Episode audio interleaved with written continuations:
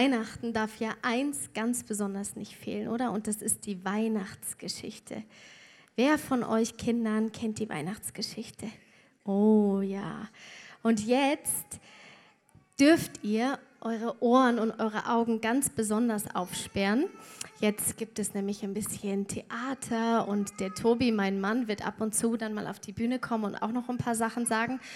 Und immer wenn der Tobi kommt, dürft ihr euer Blatt, was ihr bekommen habt, ganz besonders anschauen. Da sind nämlich verschiedene Symbole drauf. Und während der Predigt gibt es auf den Leinwänden auf der Seite und auf der Seite immer irgendwelche von diesen Symbolen abgebildet. Und ihr dürft sie dann ankreuzen auf eurem Blatt, wenn ihr ein Symbol erkannt habt. Und dürft, wenn ihr dann das Lösungs, äh, den, den, den, den ähm, wie sagt man da? Lösungssatz? Lösungssatz rausgefunden habt anhand dieser Symbole, dann dürft ihr ne, ab nächstem Sonntag im ICF Kids wiederkommen und bekommt eine Überraschung. Also da dürft ihr mal eure Augen und eure Ohren aufsperren und alle anderen, die Erwachsenen, die jetzt leider nicht so ein Blatt bekommen haben, ihr dürft auch gespannt sein und schauen, was für eine Überraschung für euch heute da ist. Und vielen Dank, Tobi, dass du uns ein bisschen in die Weihnachtsgeschichte und in deine Gedanken dazu mit reinnimmst. Gerne, danke dir. Es ist Weihnachten, hast du schon mitbekommen wahrscheinlich, deswegen sitzt du ja auch hier. Aber jedes Mal am Weihnachten denkt man sich doch, ist jetzt schon wieder Weihnachten. Kennst du das Moment so?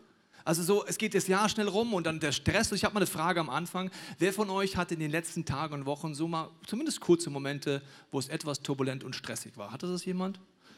Okay, alle anderen ist die Predigt langweilig für dich, wenn du Stress nicht kennst, dann wirst du diese Predigt nicht viel anfangen können. Aber ich denke, wir kennen alle Stress, besonders vor Weihnachten. Wir haben die Sehnsucht nach Ruhe und Frieden, wie diese Schneekugel, die ich dir mitgebracht habe. Das steht für mich für Ruhe, Frieden, auch ein bisschen für Kitsch. Und die Frage ist, ob unser Bild von der Weihnachtsgeschichte, die wir oft haben, überhaupt so stimmt. Weil wir denken, es ist so stille Nacht, heilige Nacht, holder Knabe mit lockigem Haar, alles friedlich, alles toll. Und da sehnen wir uns irgendwie hin zurück.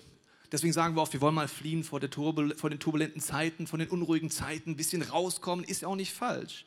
Aber die Weihnachtsgeschichte handelt ganz anders, als wir manchmal denken. Es ist nämlich gar keine stille und ruhige Nacht, was die Rahmenbedingungen angeht. Nämlich es ist eine Volkszählung. Der Kaiser hat gesagt, alle müssen auf die Straßen. Wenn du denkst, die Rush-Hour an Weihnachten ist viel, vergiss es, da waren einfach alle auf den Straßen. Es gab keine Autos, aber es gab Pferde, Esel und gestresste Pendler ein bisschen Konfliktsituation, überall musstest du anstellen, egal wo du warst, verstehst du? Es war riesen was los auf den Straßen, die Hotels waren übergebucht, die Pensionen, selbst Airbnb gab es nicht mehr zur damaligen Zeit, gab es sowieso noch nicht. Also du hast einfach Stress gehabt. Das war die erste Rahmenbedingung, gar nicht so still und heilig. Die zweite Sache, es war eine aggressive Stimmung, weil König Herodes hatte entschieden, alle Kinder unter zwei Jahren zu töten. Das ist so gar nicht stille und heilige Nacht, wenn du Kinder hast. Ganz das Gegenteil, du hast Angst, dass dein Kind stirbt. Und jetzt ist noch Maria und Josef, das hört sich immer so an, das heilige Paar ist halt unterwegs, aber Maria bekommt ihr erstes Kind. Wer hat schon mal ein Kind bekommen? Können natürlich nur Frauen antworten. Okay. Welche Männer waren dabei? Okay. Also, wer das erste Kind bekommt, wird mir übereinstimmen. Den anderen erkläre ich es mal kurz. Beim ersten Kind bist du nicht entspannt. Denkst du, oh, mal schauen, das Ding kommt schon raus, verstehst du? Nein, du denkst dir, kriege ich die Wehen mit? Schaffen wir es ins Krankenhaus? Sind das jetzt schon Wehen oder was, ein Bauchkrampf? Also, du bist überhaupt nicht entspannt. Und erst recht nicht, wenn du unterwegs bist und denkst, als Maria, ich kriege mein erstes Kind, ich weiß gar nicht, wo wir hingehen, ich weiß nicht, was kommen wird. Also es war gar nicht so still und heilig, sondern es war turbulent und stressig. An Weihnachten begegnen wir einem Gott, der dir in deinem Stress begegnen will und in deinen Turbulenzen begegnen will und nicht sagt, komm, lass uns fliehen davor. Das ist das Geheimnis von Weihnachten. Wir steigen ein in die Geschichte. Vorher noch eine letzte Frage. Wer ist heute verliebt? Wenn dein Partner da ist, solltest du dich melden, sonst hast du einen Konflikt zu viel an Weihnachten. Nochmal, wer ist verliebt? Woo, sehr schön. Ja, genau. Er braucht nicht noch mehr Konflikt unter Weihnachtsbaum. Maria war auch über beide Ohren verliebt und wir schauen uns mal gemeinsam an, was Maria erlebt. Es begab sich zu jener Zeit, dass Kaiser Augustus allen Bewohnern des römischen Reiches befahl, sich in Steuerlisten einzutragen. Eine solche Volkszählung hatte es noch nie gegeben. Sie wurde durchgeführt, als Quirinius Statthalter in Syrien war. Jeder musste in seine Heimatstadt gehen, um sich dort eintragen zu lassen.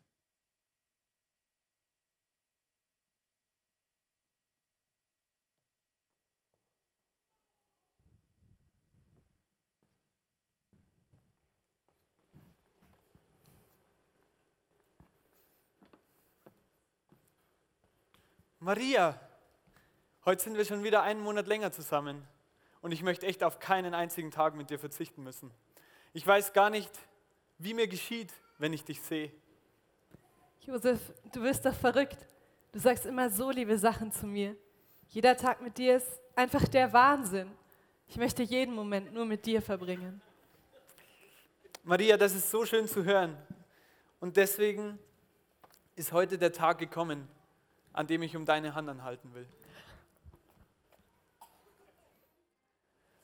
Und was sagst du, Maria? Ich sage ja. Warte kurz, ich hole noch was für dich. Er hat mir einen Antrag gemacht. Sei gegrüßt, Maria.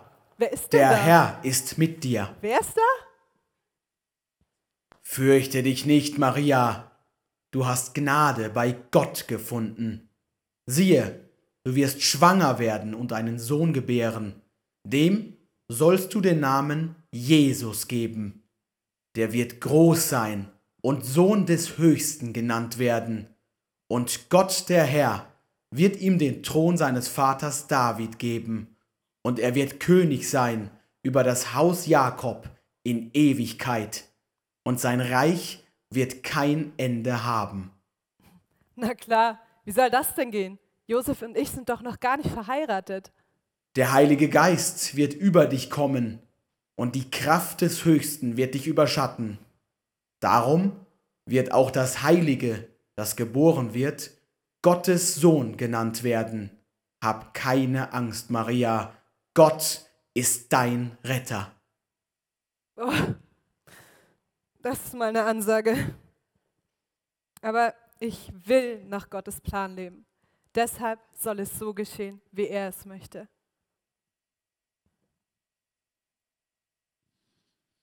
Wenn wir diese Geschichte so hören, denkt man sich, was für eine schöne Geschichte. Was wir oft nicht wissen, ist, was das für Maria bedeutet, diese Information. Sie lebt zu einem Zeitpunkt auf dieser Erde, wo es überhaupt nicht locker war, wenn du ein Kind empfängst und dafür aber keinen Ehemann hast und schon gar nicht, wenn es nicht in der Ehe war. Sie weiß nicht, wie ihr Mann reagieren wird. Wird er sie verstoßen? Wird er Verständnis haben? Sehr wahrscheinlich wird er sagen, ich glaube dir nicht oder was auch immer. Und wenn eine Frau ein Kind alleine gebärt, ohne Ehe, dann hieß es, sie war nicht abgesichert. Weder finanziell noch Krankenversicherung noch Altenversicherung. Sie war einfach der Armut ausgeliefert.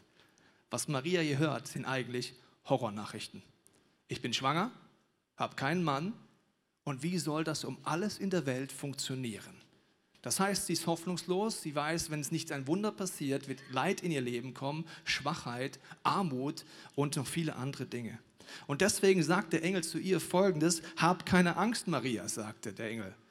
Gott hat dich zu etwas Besonderem auserwählt, du wirst schwanger werden und deinen Sohn zur Welt bringen. Jesus soll er heißen. Warum Jesus? Jeder Name hat eine Bedeutung, besonders aus dem Hebräischen. Ich weiß nicht, wie dein Name ist, aber ich frage einfach mal hier vorne jemanden, den, den Herrn mit dem weißen Hemd, hier, der mich nicht an. Wie heißt du? Daniel. Was heißt Daniel? Gott ist mein Richter. Ja, macht ja nichts. mein Name ist Tobias, Gott ist gut. Ja. Also jeder Name hat Bedeutung, auch zum Beispiel der Name meiner Frau. Und es gab eine Szene, die fand ich besonders lustig zum äh, Thema Name meiner Frau. Und zwar haben wir einen Freund, der ist Ex-NBA-Player, er ist äh, riesig groß und im Verhältnis, Frauke, steh mal kurz auf, war die Szene ungefähr so, wie wenn ich der NBA-Player spiele und er, ja, so war das ungefähr.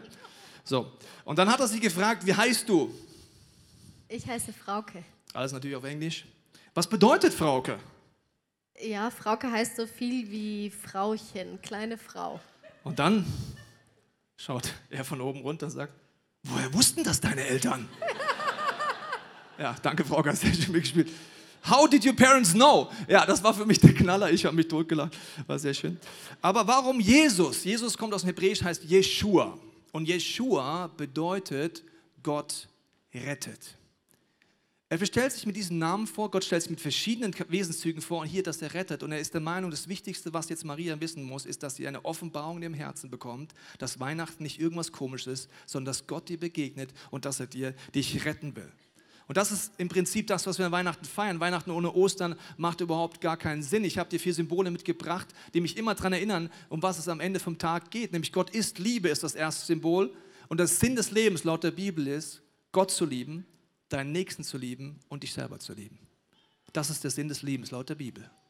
Oft kriegen wir es nicht hin, das ist das zweite Symbol. Wir verfehlen das Ziel, dass wir lieben, sondern andere Menschen handeln nicht aus Liebe. Ich handle nicht aus Liebe, das nennt die Bibel Sünde. Und deswegen kommt Jeshua, der Retter, an diesem Kreuz. Er stirbt für alles, was Zerstörung gibt, aus, nicht aus Liebe geboren. In deinem Leben, in meinem Leben, überall. Und das ist die Hoffnung am Ende vom Tag.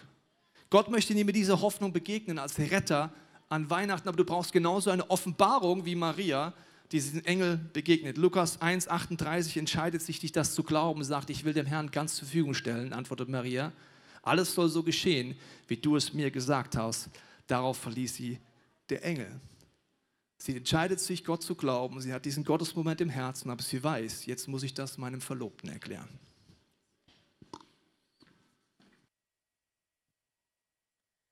So reiste Josef von Nazareth in Galiläa nach Bethlehem in Judäa der Geburtsstadt von König David. Denn er war ein Nachkomme David und stammte aus Bethlehem. Josef musste sich dort einschreiben lassen, zusammen mit seiner Verlobten, die ein Kind erwartete.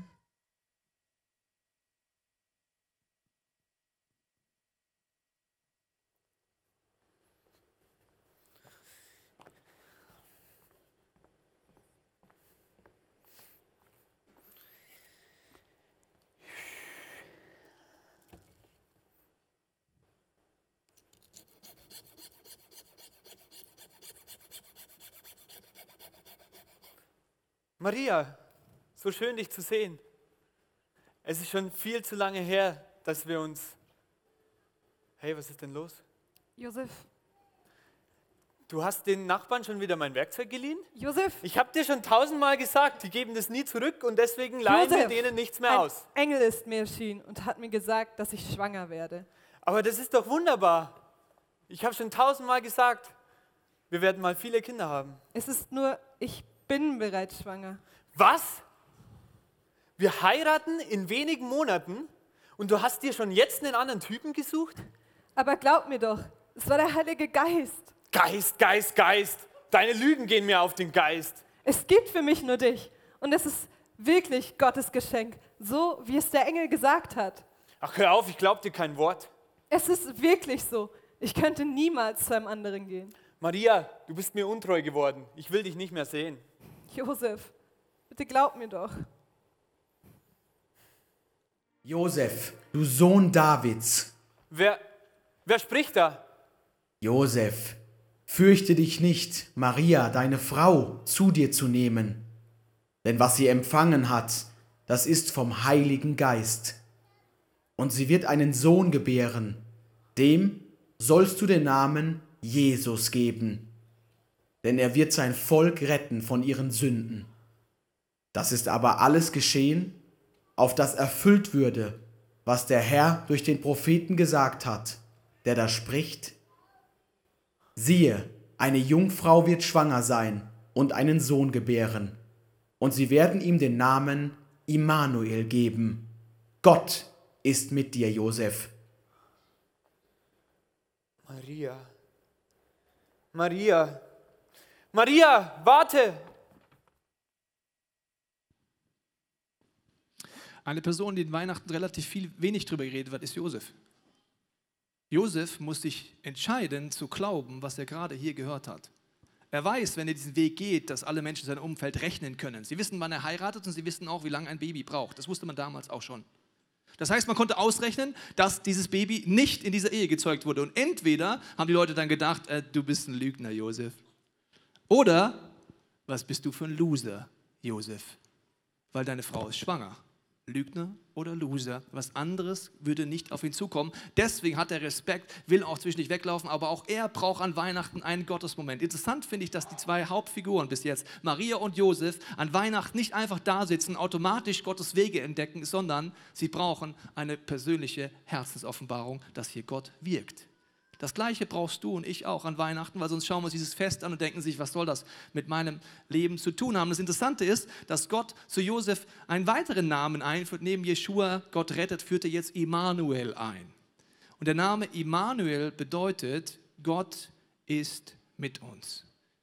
Er sagt zu Josef, Josef, du kannst mir vertrauen, ich gehe mit dir da durch. Ich weiß, es sieht nicht gut aus in deinem Leben. Ich weiß, du hast Angst vor dem, was da kommen wird, aber ich gehe an deiner Seite dort durch.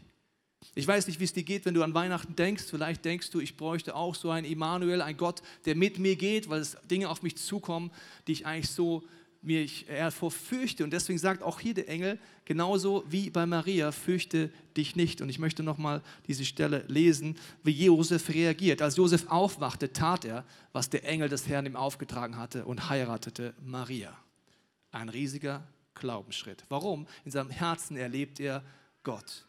Ich glaube, das brauchen wir alle an Weihnachten, weil sonst wird unsere Geschichte, unsere Lebensgeschichte anders verlaufen, als wenn ich so einen Gottesmoment in meinem Leben habe. Genauso wäre diese Geschichte anders verlaufen, wenn beide nicht auf der einen Seite offen dafür gewesen wären, für diese Gottesmomente, für diese Offenbarung in ihrem Leben und auf der anderen Seite es nicht treu umgesetzt hätten. Sonst wäre Geschichte nicht so weitergelaufen, wie du sie vielleicht kennst. Wir schauen uns mal an, wie es weitergeht. In dieser Nacht bewachten draußen auf dem Feld vor Bethlehem einige Hirten ihre Herden. Plötzlich trat ein Engel des Herrn zu ihnen und die Herrlichkeit umstrahlte sie. Die Hirten erschraken sehr, aber der Engel sagte, fürchtet euch nicht. Ich verkünde euch eine Botschaft, die das ganze Volk mit Freude erfüllen wird. Heute ist für euch in der Stadt Davids der versprochene Retter zur Welt gekommen. Es ist Christus, der Herr. Und daran werdet ihr ihn erkennen. Das Kind liegt in Windeln gewickelt in einer Futterkrippe. Auf einmal waren sie von unzähligen Engeln umgeben, die lobten Gott. Ehre sei Gott im Himmel, denn er bringt der Welt Frieden und wendet sich den Menschen in Liebe zu. Nachdem die Engel in den Himmel zurückgekehrt waren, beschlossen die Hirten, kommt, wir gehen nach Bethlehem. Wir wollen sehen, was dort geschehen ist und was der Herr uns verkünden ließ. Sie machten sich sofort auf den Weg und fanden Maria und Josef und das Kind in der Futterkrippe. Da kamen einige Sterndeuter aus dem Land im Osten nach Jerusalem und erkundigten sich, wo ist der neugeborene König? Wir haben seinen Stern aufgehen sehen und sind extra aus dem Osten hierher gekommen, um ihm die Ehre zu erweisen. Sie folgten dem Stern. Er blieb über dem Haus stehen, in dem das Kind war. Als sie das sahen, kannte ihre Freude keine Grenzen. Sie betraten das Haus, wo sie das Kind mit seiner Mutter Maria fanden, fielen vor ihm nieder und ehrten es wie einen König. Dann packten sie ihre Schätze aus und beschenkten das Kind mit Gold, Weihrauch und Myrrhe. Maria aber bemerkte sich jedes Wort und dachte immer wieder darüber nach. Schließlich kehrten die Hirten zu ihrer Herde zurück und die Weisen verließen den Stall. Sie lobten Gott und dankten ihm für das, was sie gehört und gesehen hatten. Es war alles so gewesen, wie der Engel es ihnen gesagt hatte. Ja, so ungefähr war es viel mehr, als wir uns das vorstellen. Du darfst gerne nochmal Platz nehmen.